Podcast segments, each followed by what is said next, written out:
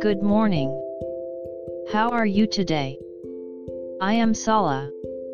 Let's start today's Bible.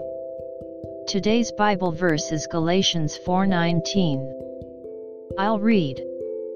My little children, for whom I labor in birth again until Christ is formed in you.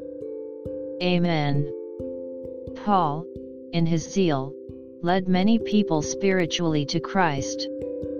A spiritual baby had to overcome many problems of unbelief to grow into a spiritual adult. That was birth pangs for Paul. But, great joy was just beyond. May the joy of the Lord be my joy today as well. God bless you. See you next week.